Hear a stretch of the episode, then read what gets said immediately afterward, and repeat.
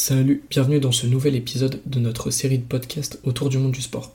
Aujourd'hui, on part en Scandinavie à la découverte d'un sport qui remplit les salles, notamment en Finlande et en Suède, le floorball.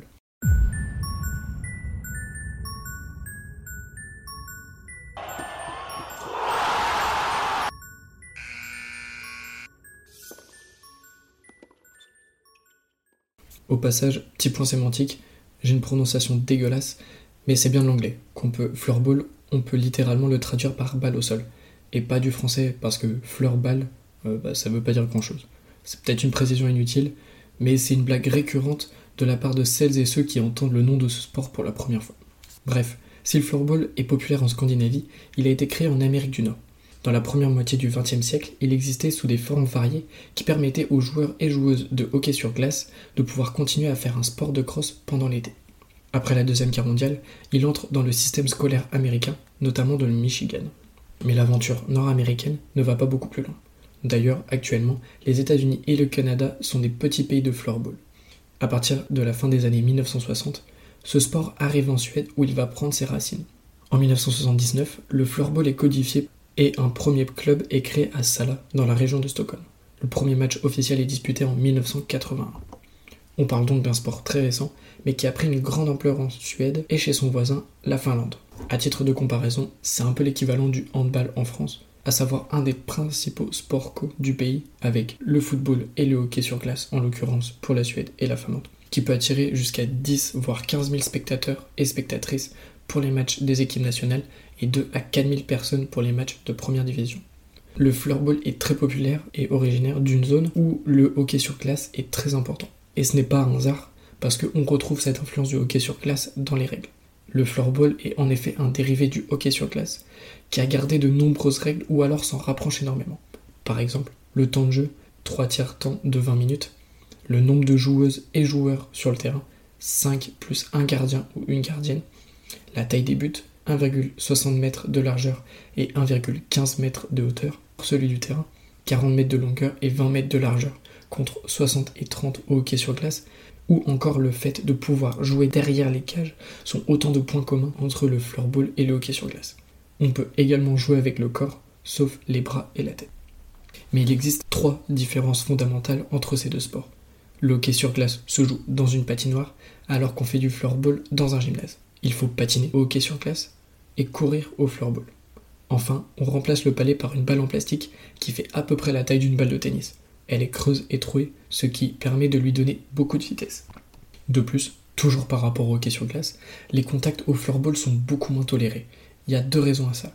Tout d'abord le fait que les joueuses et joueurs n'aient pas d'équipement, et que comme il n'y a pas l'inertie qu'entraîne le patinage, il est beaucoup plus facile de stopper sa course ou de la modifier.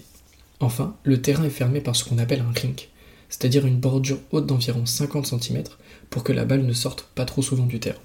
Au contraire des sports que nous avons pu voir il y a quelques semaines, donc le football australien, le football gaélique et le hurling, le floorball a lui une vraie volonté, une vraie intention de se développer à l'international. D'ailleurs, la fédération internationale a été créée très rapidement après le premier match officiel. L'International Floorball Federation, ou IFF, a été fondée en 1986.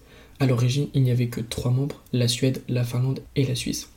Maintenant, il y en a 45 plus 32 membres provisoires. Sans surprise, on les retrouve surtout en Europe, mais aussi, plus étonnant, en Asie-Pacifique avec 13 fédérations membres et 9 provisoires. Notamment à Singapour. La ville-pays accueillera pour la deuxième fois de son histoire un championnat du monde en décembre prochain. Ce sont les seules éditions à s'être déroulées hors Europe. Par contre, il reste beaucoup de chemin à faire en Afrique et en Amérique. La première ne compte qu'un seul membre officiel, la Côte d'Ivoire, et la deuxième seulement quatre, les États-Unis, le Canada, la Jamaïque et le Brésil. Néanmoins, il faut relativiser l'importance mondiale du floorball, qui ne compte pour l'instant que 300 000 licenciés dans le monde entier, et 60% d'entre eux se trouvent en Suède et en Finlande. Sans surprise, ce sont les deux pays qui trustent les titres mondiaux, avec 26 victoires en 27 éditions, hommes et femmes confondus. Le seul intrus est la Suisse, qui a réussi l'exploit de remporter le titre chez les dames en 2005. Le podium, lui, est toujours constitué de trois des quatre principales nations du floorball, à savoir la Suède, la Finlande, la République tchèque et la Suisse, qui cumulent à eux 4 85% des licenciés dans le monde. La seule exception est la Norvège, qui a remporté trois médailles de bronze chez les hommes et les femmes entre 1996 et 2001. La Suisse et la République tchèque ont d'ailleurs offert un des plus beaux matchs de l'histoire du floorball. Il s'est déroulé lors de la demi-finale du championnat du monde féminin 2019, qui se jouait à Neuchâtel en Suisse. À la demi-heure de jeu, la Suisse était menée 5-0, un écart qui semblait insurmontable. Malgré du mieux, les Suissesses étaient toujours menées 6-2 à 1 minute 45 de la fin du match. La Tchéquie était donc quasiment qualifiée. Peut-être même que les joueuses tchèques se voyaient déjà en finale. Puis l'impensable eut lieu. Devant une foule survoltée, la Suisse marque 4 buts en 1 minute 20 et se retrouve à égalité. En prolongation, qui se joue au but en or, la Suisse marque un dernier but, celui de la qualification.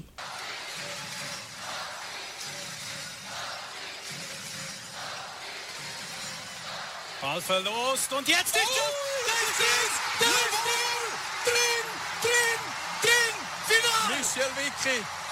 Wow. Nein, das gibt's gar nicht. Ich, ich Unglaublich.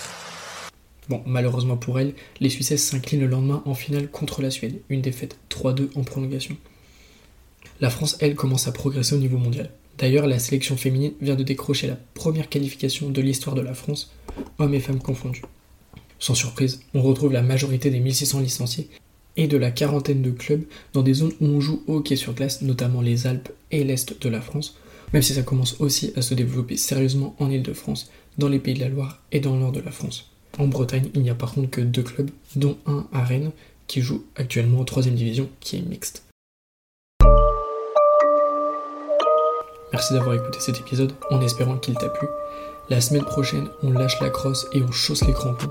On va parler de rugby à 15 pour étudier un cas très concret des inégalités qui existent dans le sport entre les hommes et les femmes. À la semaine prochaine.